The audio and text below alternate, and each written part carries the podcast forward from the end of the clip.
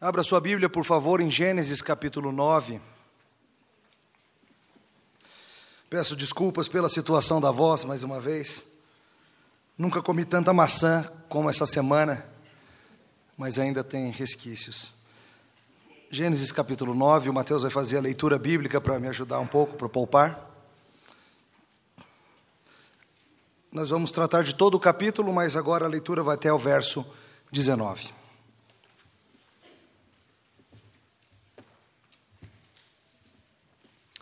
Partir do versículo 1, capítulo 9. Abençoou Deus a Noé e a seus filhos e lhes disse: Sede fecundos e multiplicai-vos e enchei a terra. Pavor e medo de vós virão sobre todos os animais da terra e sobre todas as aves dos céus. Tudo o que se move sobre a terra e todos os peixes do mar nas, nas vossas mãos serão entregues. Tudo o que se move e, vi, e vive ser-vos-á para alimento. Como vos dei a erva verde, tudo vos dou agora. Carne, porém, com sua vida, isto é, com seu sangue, não comereis Certamente requererei o vosso sangue, o sangue da vossa vida. De todo o animal o requererei, requererei, como também da mão do homem. Sim, da mão do próximo de cada um requererei a vida do homem. Se alguém derramar o sangue do homem, pelo homem se derramará o seu, porque Deus fez o homem segundo a sua imagem. Mas sede fecundos e multiplicai-vos, e povoai a terra, e multiplicai-vos nela. Disse também Deus a Noé e a seus filhos: Eis que estabeleço a minha aliança convosco e com vossa descendência, e com todos os seres viventes que estão convosco, tanto as aves, os animais domésticos e os animais selváticos que saíram da arca, como todos os animais da terra. Estabeleço a minha aliança convosco. Não será mais destruída toda a carne por águas de dilúvio, nem mais haverá dilúvio para destruir a terra. Disse Deus: este é o sinal da minha aliança que faço entre mim e vós, e entre todos os seres viventes que estão convosco, para perpétuas gerações. Porém, nas nuvens o meu arco será por sinal da aliança entre mim e a terra. Sucederá que, quando eu trouxer nuvens sobre a terra e nelas aparecer o arco, então me lembrarei da minha aliança, firmada entre mim e vós e todos os seres viventes de toda a carne. E as águas não mais se tornarão em dilúvio para destruir toda a carne. O arco estará nas nuvens. Vê-lo-ei e me lembrarei da aliança eterna entre Deus e todos os seres viventes de toda a carne que há sobre a terra. Disse Deus a Noé: Este é o sinal da aliança estabelecida entre mim e toda a carne sobre a terra. Os filhos de Noé que saíram da arca foram Sem, Cã e Jafé. Cã é o pai de Canaã. São eles os três filhos de Noé, e deles se povoou toda a terra. Até aqui a palavra do Senhor. Vamos orar. Senhor, nós agradecemos por esse relato histórico e nós pedimos que tenha misericórdia de nós nessa manhã ao estudarmos. Pedimos em particular, Senhor, que ajude no sustento da voz. É triste que a gente só perceba quanto depende do Senhor em coisas como essa, nessas horas. E nós pedimos, Senhor, que com misericórdia nos ajude até, a chegar até o fim. Te louvamos em nome de Jesus. Amém.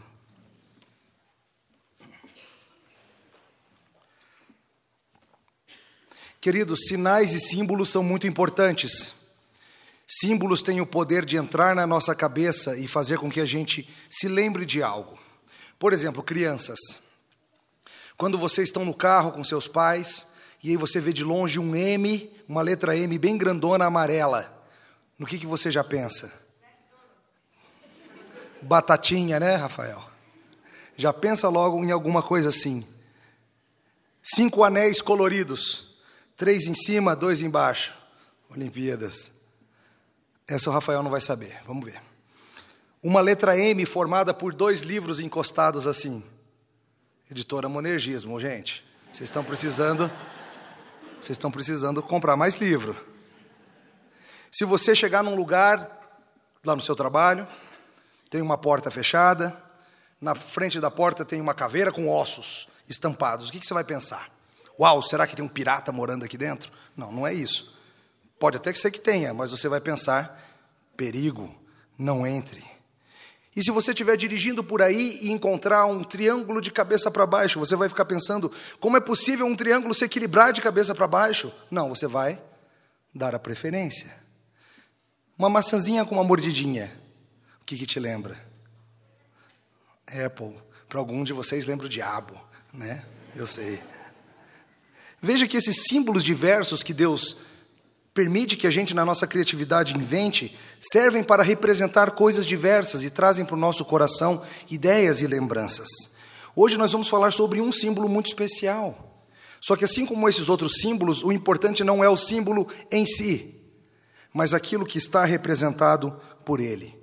Claro, a gente vai falar sobre o arco-íris do Senhor dado por Deus há milhares de anos, com a intenção de fazer com que a humanidade toda, todas as vezes que esse arco aparece em qualquer lugar da terra, que a humanidade olhasse e se lembrasse tanto da justiça quanto da misericórdia de Deus, para que a gente pudesse olhar e se lembrar quem Ele é para nós. Você já viu um arco-íris daqueles do começo ao fim? Inteirão? Hoje a gente vai falar sobre ele. Para que esse símbolo? Por que, que ele funciona? Em que contexto esse símbolo é dado? E para que, que ele serve hoje, além, claro, de enfeitar a terra? Hoje nós vamos ver, em resumo, queridos, que Deus fielmente renova o seu pacto de graça com o homem, com bênçãos para que nele, os que nele creem e maldições para os que se rebelam contra ele. Vamos ver isso em dois pontos. Primeira coisa para considerar hoje de manhã: Deus instrui o homem acerca da vida e o seu valor após a saída da arca. É o que a gente vê no começo do capítulo 9. Lembra que depois de diversos meses na arca, finalmente chegou a hora de sair. Lembra do que está acontecendo? Deus havia olhado a terra na sua soberania e ele havia presenciado e visto que a terra era corrupta e cheia de violência. Então a terra foi justamente banhada em justiça por Deus, e o mal foi em grande parte morto, exterminado na terra, e o efeito colateral foi pesadíssimo.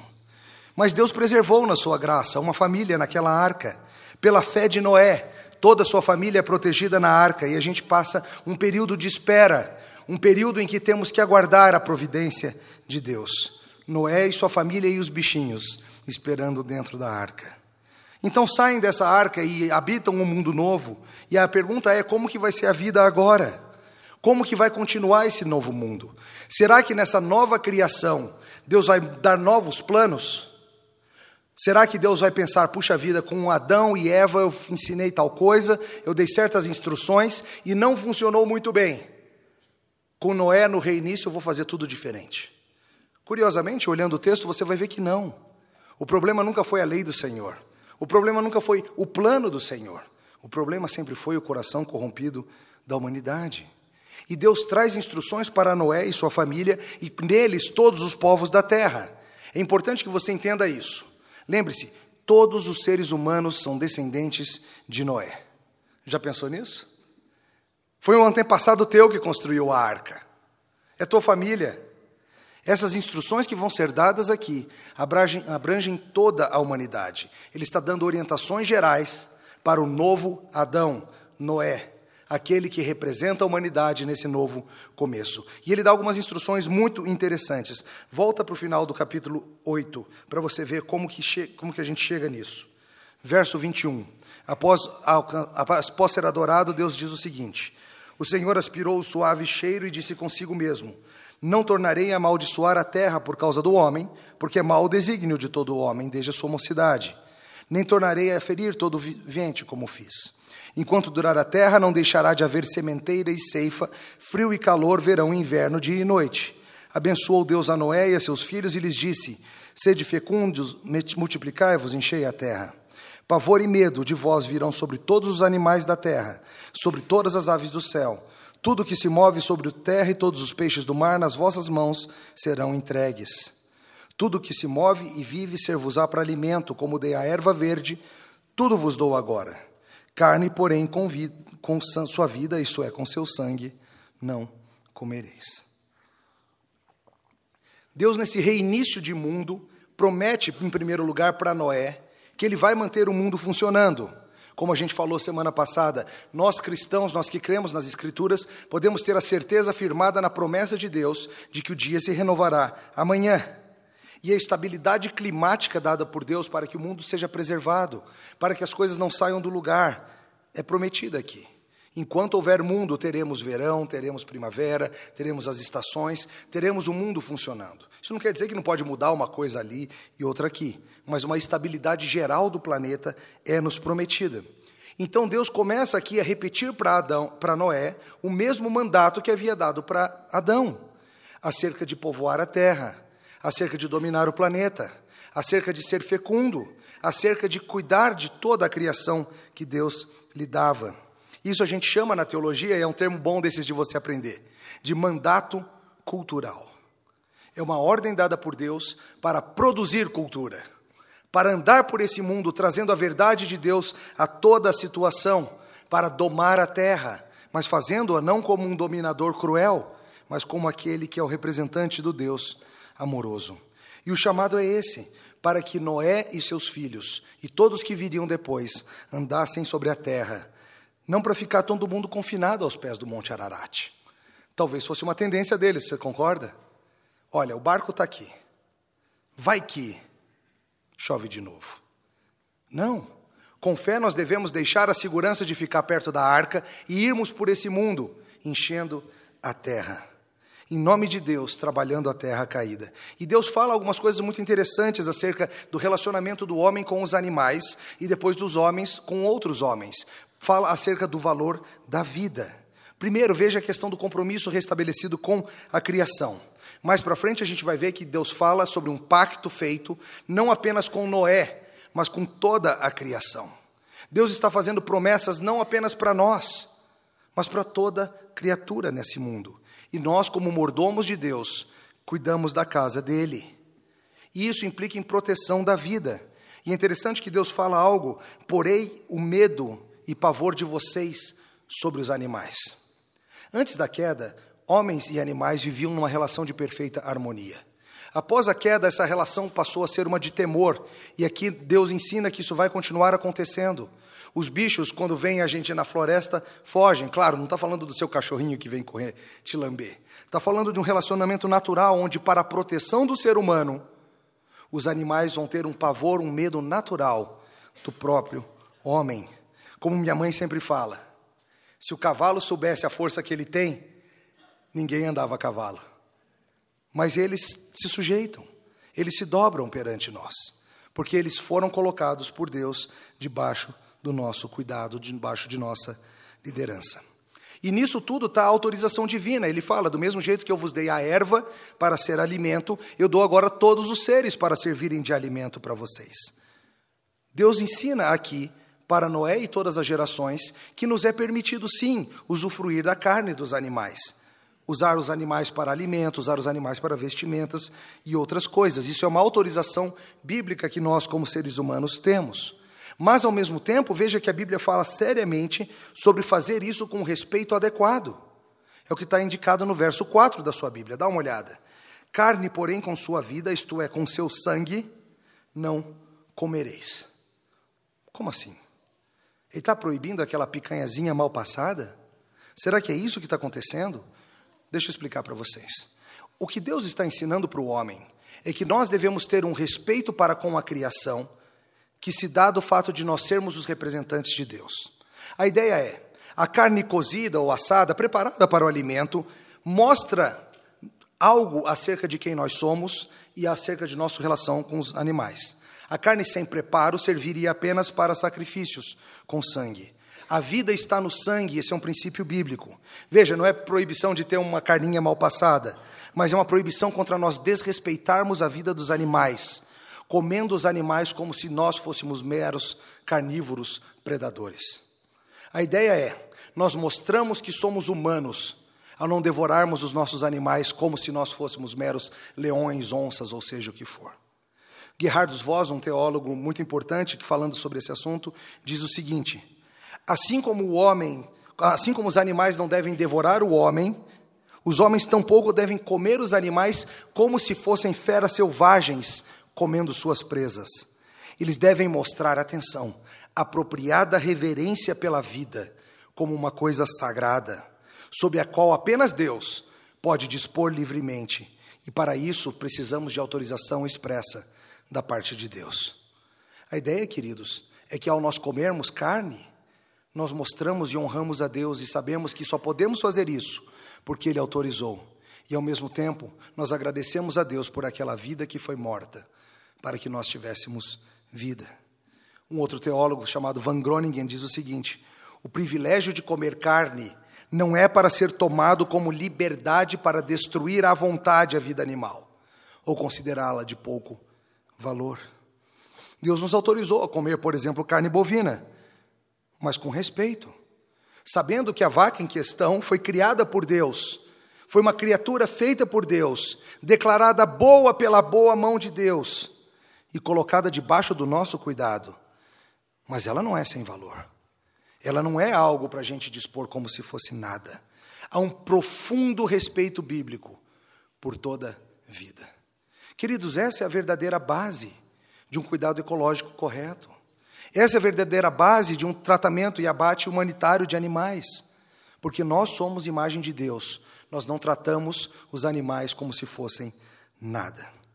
Ao mesmo tempo, nós vemos aqui que Deus também enfatiza o respeito e a seriedade da vida humana como ainda superior à vida dos animais. Por um lado, ele fala que o animal que matar um ser humano deve ser morto, e ele continua falando, veja versos 5 a 7.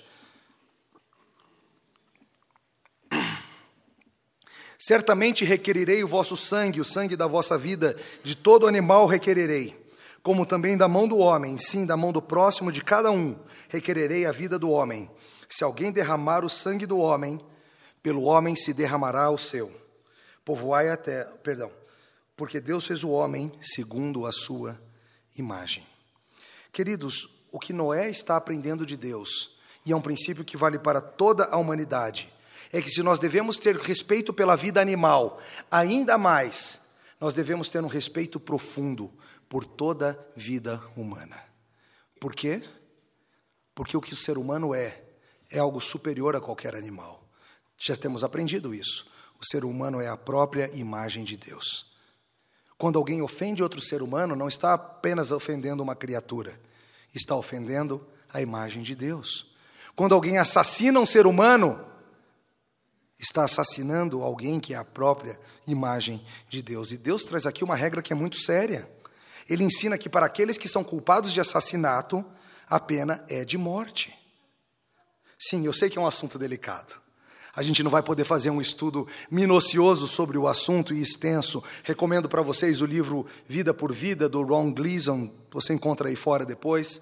Solano Portela tem alguns artigos sobre o assunto, procura na internet. Mas a gente vai demorar um pouquinho aqui porque é um assunto um tanto é, escondido nas igrejas brasileiras. E eu sei que tem coisas emocionais envolvidas, mas nós, povo de Deus, povo que se chama pelo seu pacto, não deve fingir, não devemos fingir que Deus silenciou nessa questão. A gente sabe que nenhum sistema humano é perfeito. A gente sabe que a implementação de pena de morte, por exemplo, no Brasil, teria inúmeras dificuldades. Mas a gente sabe também que Deus sabe de tudo isso. E Deus colocou essa regra geral. Lembra, Noé é o representante nesse momento de toda a humanidade. E ele recebe uma regra para ser passada a todas as gerações. Deus instrui no verso 7 que seus filhos deveriam sair pela terra, levando as instruções de Deus, enchendo a terra com a verdade do Senhor. As instruções dadas para com Noé são generalizadas para toda a humanidade. Não se trata de apenas uma época da história, apenas uma certa nação. Sem, Cana e Jafé deveriam levar essa instrução para toda a terra na sua descendência. E de fato a gente vê que civilizações antigas, como egípcios, sumérios e outros, já praticavam a pena de morte em caso de assassinato. O princípio geral ensinado, queridos, é a vida humana é tão valiosa, a vida humana é tão preciosa, que a resposta adequada diante do assassinato é que o ofensor seja punido também com morte.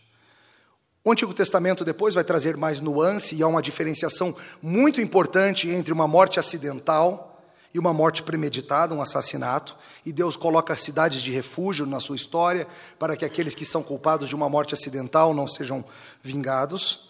Mas a revelação bíblica vai, e a revelação bíblica nos ensina também, com o passar do tempo, que esta tarefa de trazer a pena de morte não é uma tarefa do indivíduo. Não cabe a mim vingar alguém. Cabe àquele que é agente de Deus com o poder da espada, o Estado. Deus institui, Romanos 13 e outras passagens nos explicam, que Deus tem o seu agente vingador, com o poder da espada, para exercer justiça sobre a humanidade. E cabe a esse agente trazer a pena de morte em certas ocasiões. Veja isso. A Bíblia nos autoriza mais do que isso, a Bíblia nos indica que esse é um caminho bom. Não é apenas questão de lei mosaica na teocracia de Israel é uma instituição de Deus para a humanidade após o dilúvio. Vamos pensar uma coisa importante. Quando chega no momento histórico de Israel, essa lei fica um pouquinho mais séria. Lembra, Israel era um estado teocrático, governado pelo próprio Deus e seus representantes, e a lei mosaica instituiu que a pena de morte deveria ser ampliada para outras coisas também. A gente entende que essas outras coisas também não continuam hoje, pois nós não somos uma nação teocrática.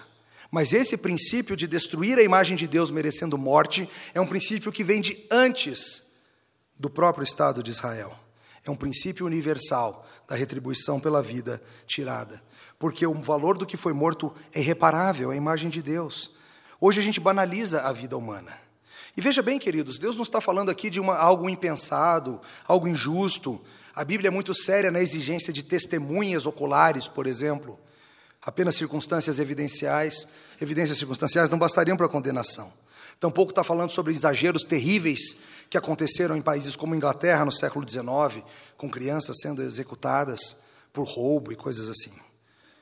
A gente fala sobre esse assunto, ele é delicado e geralmente vem na sua cabeça, talvez venha na sua, mas o mandamento não diz não matarás.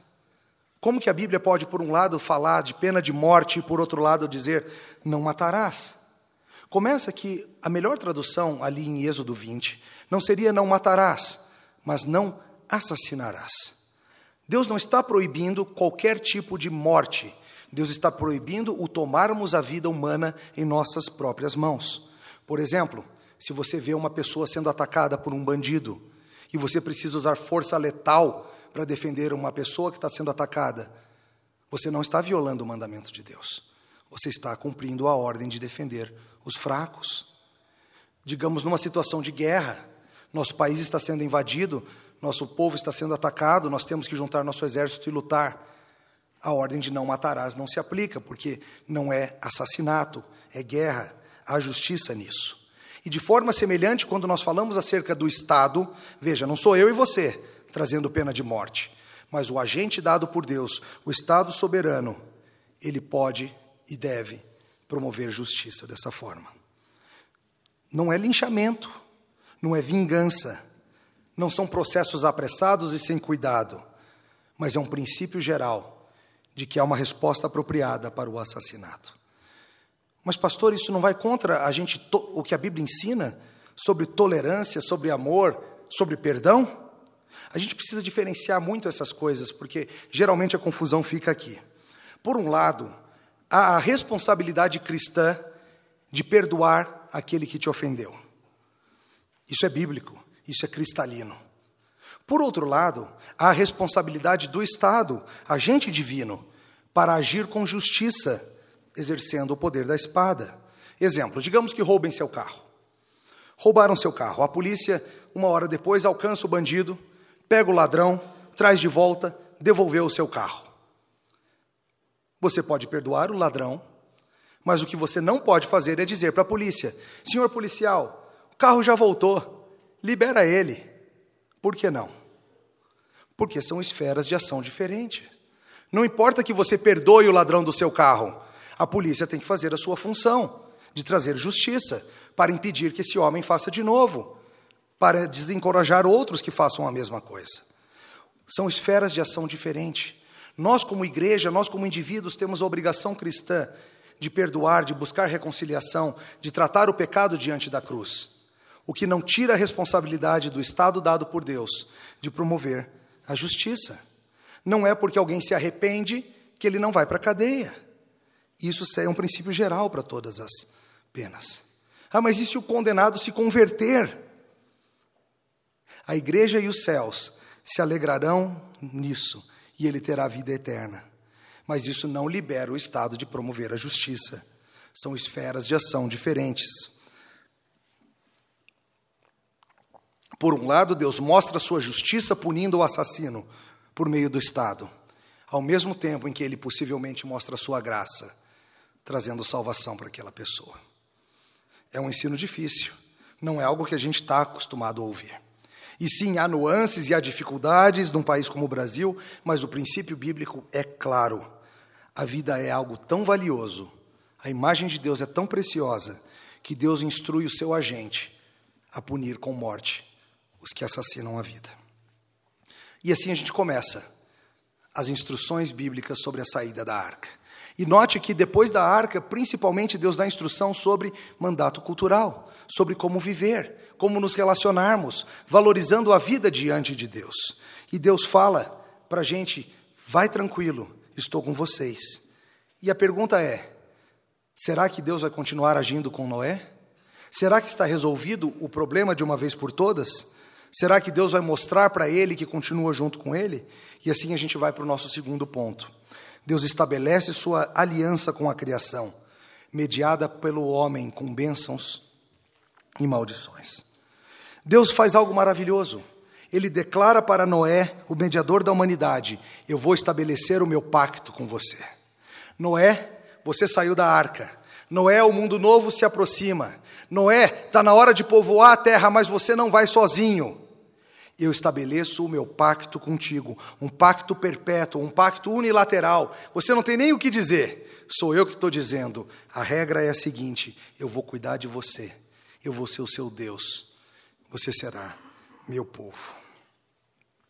Ao longo do Antigo Testamento, quando a gente analisa a história do Antigo Testamento, a gente vê que esse pacto vem sendo reforçado, que esse pacto vem sendo repetido.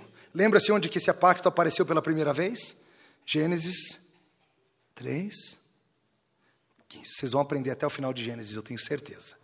Esse pacto de graça, em que Deus vem para o homem para providenciar o caminho de salvação, ele maravilhosamente é repetido e ampliado ao longo das Escrituras. Depois em Gênesis 9, depois de Gênesis 3,15, aqui em Gênesis 9, e depois nós veremos com Abraão, mais uma vez, uma repetição e ampliação desse pacto. E nesse contexto, Deus vem trazendo mais notícias, Deus vem trazendo mais revelação, e Deus vem renovando e relembrando o homem acerca do que ele é para Deus. Queridos, quando a gente lê algo como isso, pena de morte tudo isso, talvez a gente fique assombrado demais. E a gente fique, puxa vida, que esperança nós temos. A humanidade é perversa, daqui a pouco não sobra ninguém. Mas aqui a gente vê de novo Deus trazendo a boa notícia de que Ele faria um pacto com a humanidade. E aqueles que seguem o pacto terão vida. Aqueles que rejeitam não vão se sair bem. O pacto da graça é uma linha maravilhosa que começa lá no Éden passa pelo Monte Ararat, cruza o Mar Vermelho, passa pelo Monte Sinai, cruza o Jordão, entra na Terra Prometida, morre numa cruz. Surge ao terceiro dia, então se espalha por toda a terra. E Deus promete ao homem e toda a criação que ele vai trazer a salvação. Ele vai cumprir a promessa. Ele vai manter a terra estável e funcionando. Ele vai manter a linhagem prometida correndo. Ele vai manter o mundo funcionando até que venha o grande redentor. A graça vai triunfar junto com a justiça. Graça e justiça de Deus têm que andar juntas sempre. Não separe as duas coisas. Elas são inseparáveis. E Deus mostra na cruz do Calvário o ápice dessa união, em que sua justiça é derramada de maneira profunda e horrível sobre o seu próprio filho, levando aquilo que nós merecíamos, ao mesmo tempo em que sua graça é exaltada no fato de que quem morre não somos nós, mas aquele que está em nosso lugar. E Deus fala sobre o pacto e ele fala: "E eu vou dar um sinal para vocês. Eu vou dar um sinal para que vocês não se esqueçam e para que quando eu olhar eu me lembre daquilo que eu prometi para vocês." Queridos, pactos ou alianças têm símbolos visíveis. Uma boa definição de um sacramento é um sinal visível de uma realidade invisível. Essa vale a pena decorar. Um sinal visível de uma realidade invisível. Por exemplo, Copa do Mundo. Acabou esses dias. Lembra da taça, aquele troféu bonito? Todas as nações estavam querendo o quê? Levantar aquela taça. Mas o que eles queriam na realidade não era a taça em si. Afinal, a taça nem mesmo fica com eles, eles levam uma réplica. O que, que eles queriam? Que era simbolizado pela taça. Ser campeão do mundo. Mas a taça serve como símbolo do pacto, serve como sacramento da Copa do Mundo, usa a palavra com cuidado para não trazer confusão, mas com essa ideia: a taça dourada simboliza a vitória. E da mesma forma, nós temos em todos os pactos bíblicos símbolos, coisas que apontam para as realidades invisíveis. E a pergunta que eu te faço é: por que dar símbolos? Por que fazer isso? Queridos, Deus nos fez assim. Deus nos fez de maneira tal que nossos corações, nossas mentes, se apegam a símbolos, como a gente estava falando no começo. Há todo um ramo de estudo chamado semiótica, muito interessante, dedicado a isso. E eu entendo que isso é parte de Deus, na sua misericórdia, condescendendo com a nossa fraqueza. Pela fé, nós devemos crer, por exemplo, que Cristo morreu por nós. Mas a nossa fé ela é auxiliada ao tomarmos a santa ceia do Senhor como nós lemos hoje em 1 Coríntios 11. Deus nos deu aqueles símbolos, o pão e o vinho, para que olhando aquilo nós fôssemos lembrados e nossa fé fosse fortalecida. É interessante que os sinais, a gente chama eles de sinais sensíveis, porque eles dizem respeito a todos os sentidos. Pensa nisso, a Santa Ceia do Senhor, ela mexe com todos os nossos sentidos. A gente pega os elementos, a gente pode sentir o cheiro dos elementos, a gente olha os elementos, a gente escuta a mensagem anunciada que vai junto com os elementos e, por fim, a gente prova os elementos. Deus, na sua misericórdia, nos dando sinais sensíveis para que a gente se lembre das verdades eternas. E ao longo do Antigo Testamento a gente tem alguns sinais sensíveis como esses, coisas que apelam aos sentidos de forma maravilhosa, para que a gente se lembre que no meio de toda a destruição, no meio de toda a maldade, no meio de toda a corrupção desse mundo, nós temos a certeza da graça salvadora de Deus. E Deus fala: Eu vou botar um arco nesse céu. A gente não sabe se era um fenômeno que não havia existido ainda, situações climáticas depois do dilúvio parecem ter mudado, ou talvez Deus esteja apenas atribuindo a partir dali um valor especial para aquilo, mas Deus coloca o arco no céu e fala: Esse é o símbolo do meu pacto contigo. Um tempo atrás, um vídeo ficou bastante famoso no YouTube, desses que já tem 50 milhões de visualizações. É um homem acampando na mata e ele parece estar um pouco alterado com alguma substância.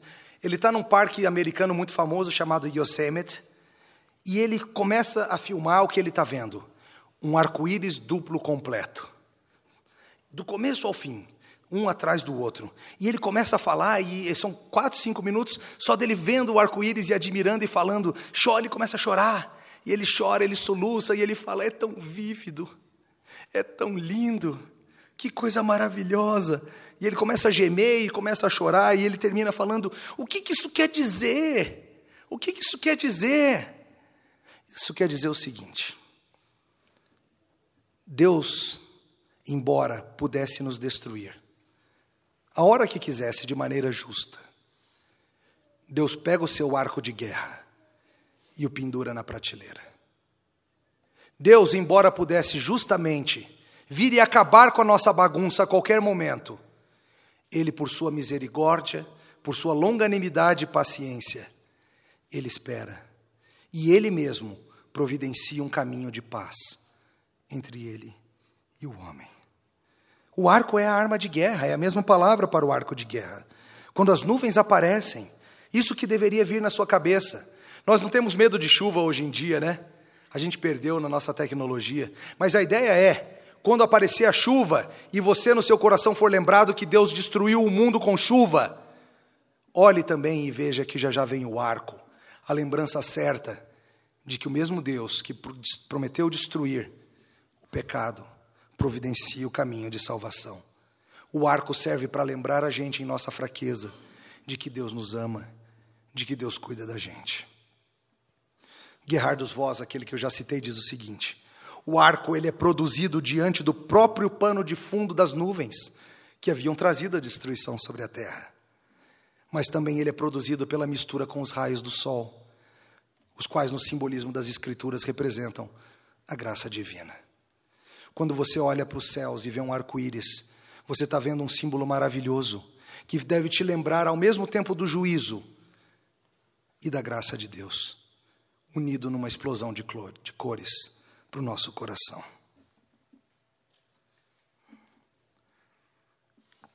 O arco nos lembra da morte e o arco nos lembra da vida. Queridos, Deus sabe que nós somos muitas vezes fracos e precisamos desses símbolos, e Ele dá isso. Peraí, o arco está descansado? Resolveu o problema então? Acabou o pecado no mundo? Ainda não. O restante textos, do texto nos lembra que ainda há pecado a ser tratado, que o que aconteceu ainda era apenas uma prévia da grande solução, que toda a destruição trazida, toda a ira derramada sobre o mundo ainda era pouco, ainda era uma prévia diante da ira derramada sobre a cruz. O homem continua pecador. E tristemente na nossa história, a gente já vê logo em seguida isso acontecendo. Acompanhe a leitura a partir do verso 20.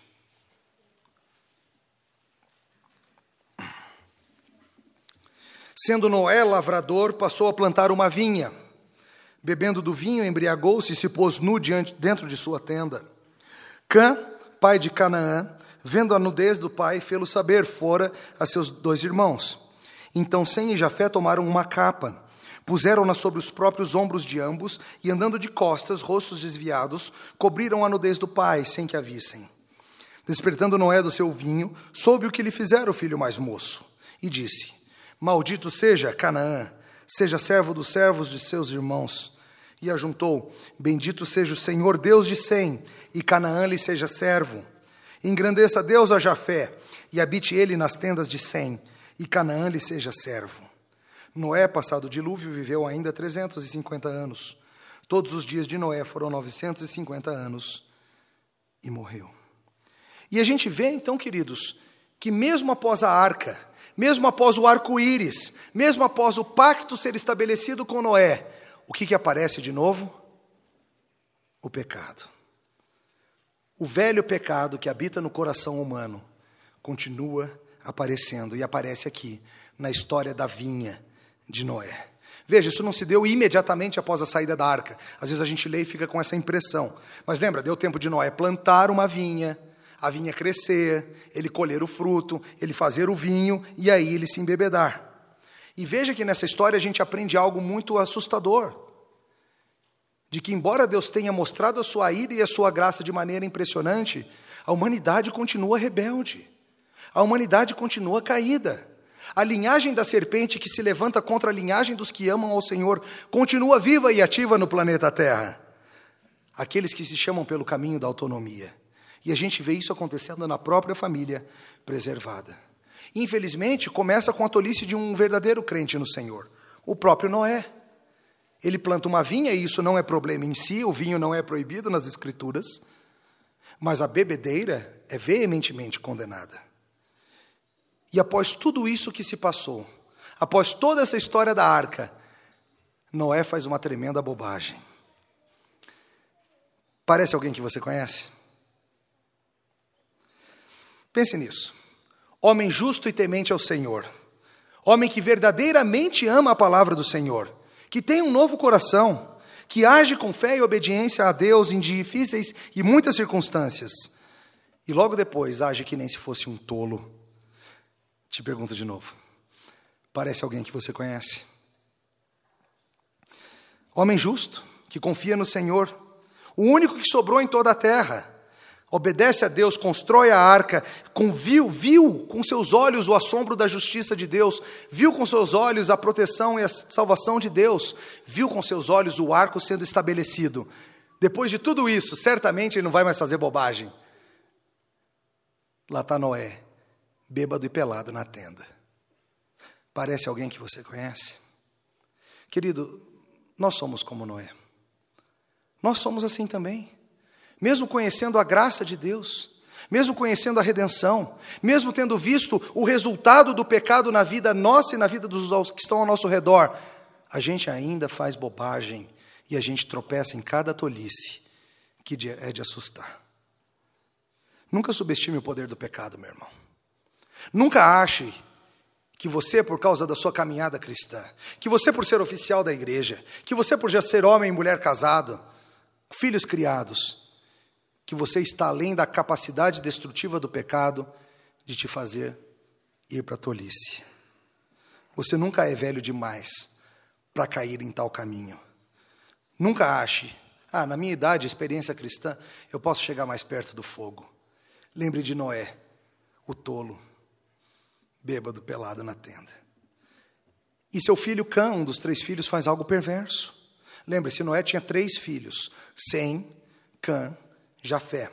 Um deles, o mais novo, Cã, entra na tenda e faz algo perverso. Mas o que, que ele fez? Essa é uma questão que é muito debatida entre os comentaristas. É uma história que traz estranhamento para a gente pela natureza do fato e pela sensação de que a punição cai sobre a pessoa errada. Você ficou com essa impressão ao ler? Cã apronta e a maldição vem sobre Canaã, o filho dele. Calma aí, o que aconteceu? Uma possibilidade que alguns comentaristas defendem é que Cã abusou do seu pai naquela, naquela situação. Os verbos utilizados para ver a nudez, em outras partes das Escrituras, têm essa conotação, essa conotação. A ideia de descobrir a nudez tem esse sentido também, o que, é claro, seria tremendamente horrível e perverso. Mas veja que parece que, nesse caso, o termo está sendo usado simplesmente apenas com uma ideia de enxergar mesmo. Porque depois os seus irmãos vêm, e o que, que eles fazem para não ver a nudez do, seus pai, do seu pai? Eles entram de costas com a capa. Então a ideia aqui é que o que está acontecendo não é uma interação inapropriada, mas o filho mais novo olha e zomba e ri do seu pai. É uma quebra do quinto mandamento, não do sétimo. Cã encontra seu pai, o homem da fé. Olha aí, olha o papai lá, na tenda, bêbado, peladão, coisa ridícula e zomba dele e chama os irmãos para ir lá ver junto. Ué, mas só isso, pastor? Achei que era algo mais sério. Veja como nós caímos como cultura. Eu falo para vocês que a única coisa que ele fez foi zombar do pai, e talvez você pense: ah, isso não é tão sério assim. Isso é seríssimo. Cã se deleita na tolice do seu pai. Cã em seu coração pertence a um outro reino, o que Van Groningen chama de o reino parasita o reino que cresce ao lado do reino de Deus, um reino que se deleita na perversidade, ao invés de se deleitar na piedade. Pode-se dizer muito sobre a natureza real de um homem, olhando aquilo em que ele se deleita. E Noé acorda e, de alguma forma, provavelmente pelos seus outros filhos, fica sabendo do que lhe foi feito, fica sabendo que o que Can zombou dele. Um comentarista nos lembra que Sem e Jafé imitam a Deus ao cobrir a nudez e o pecado. Eles honram seu pai.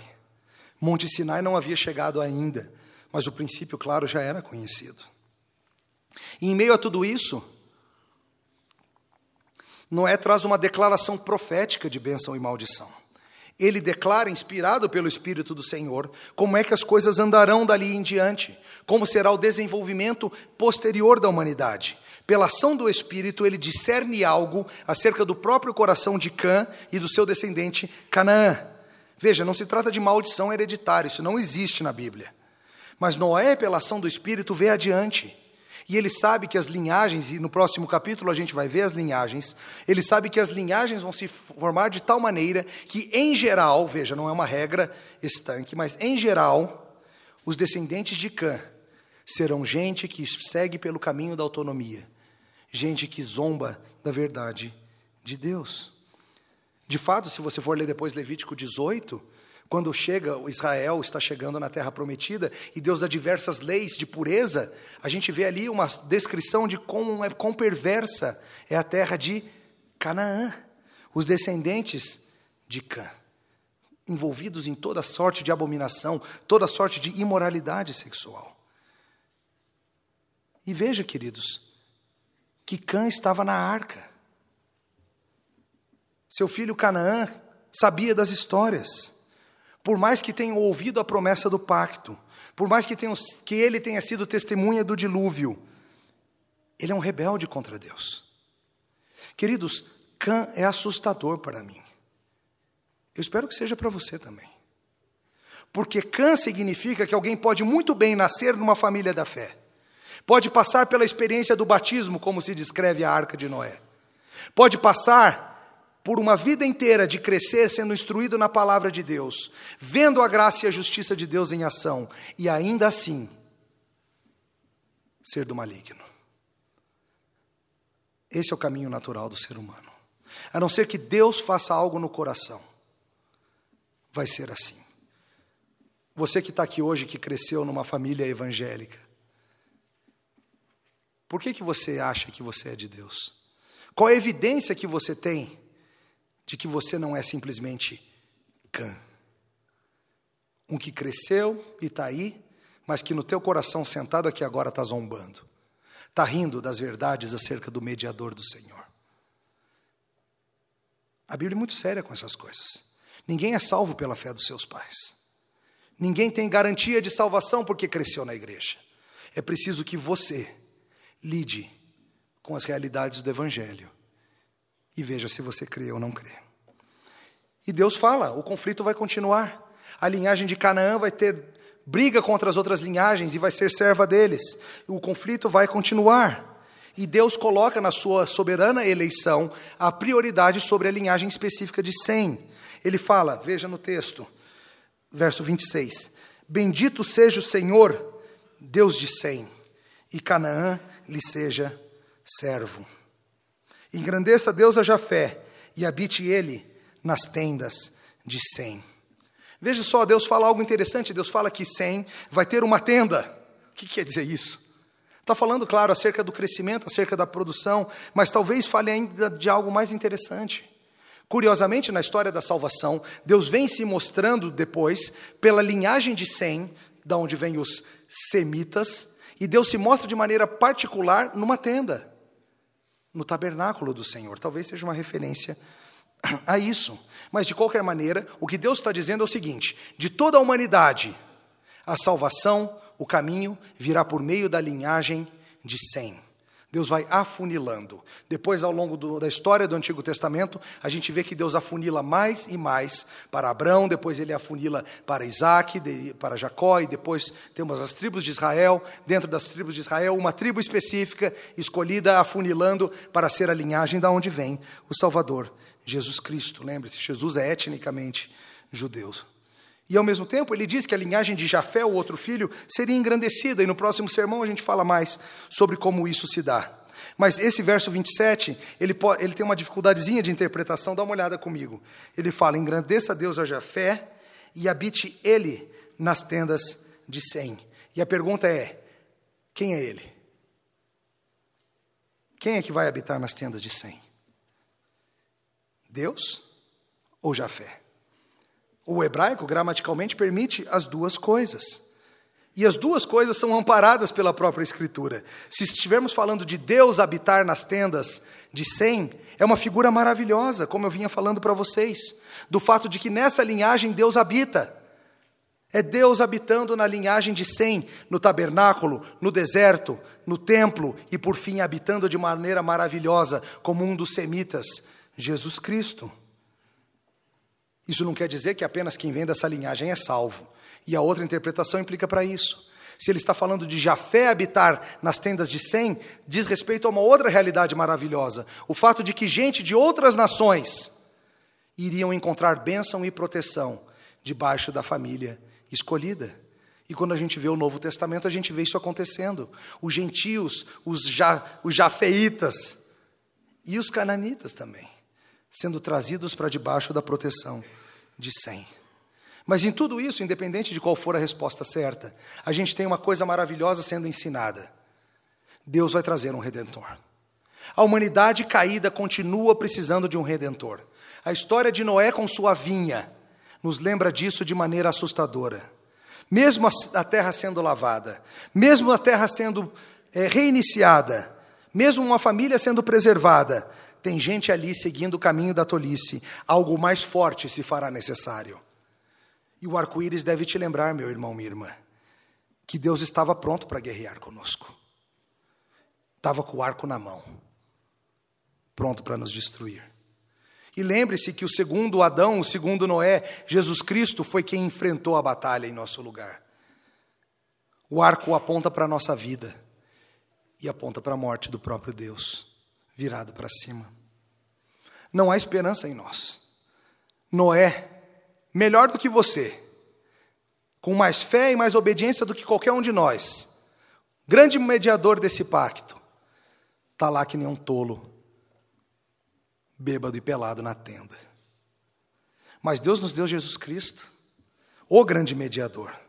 E a verdade é que ele merece a morte em nosso lugar, quando leva sobre nós, sobre ele os nossos pecados. A gente acha graça diante dele. E o chamado para você, cristão, é para que você aprenda de uma vez por todas: não é você, não é pela sua obra, não é pela sua capacidade, é pela graça de Deus. Nunca mais, eu digo, nunca mais olhe para um arco-íris e ouse tratar como um mero fenômeno meteorológico para o carro, tira foto. Lembre-se do pacto. Ore em louvor ao pacto.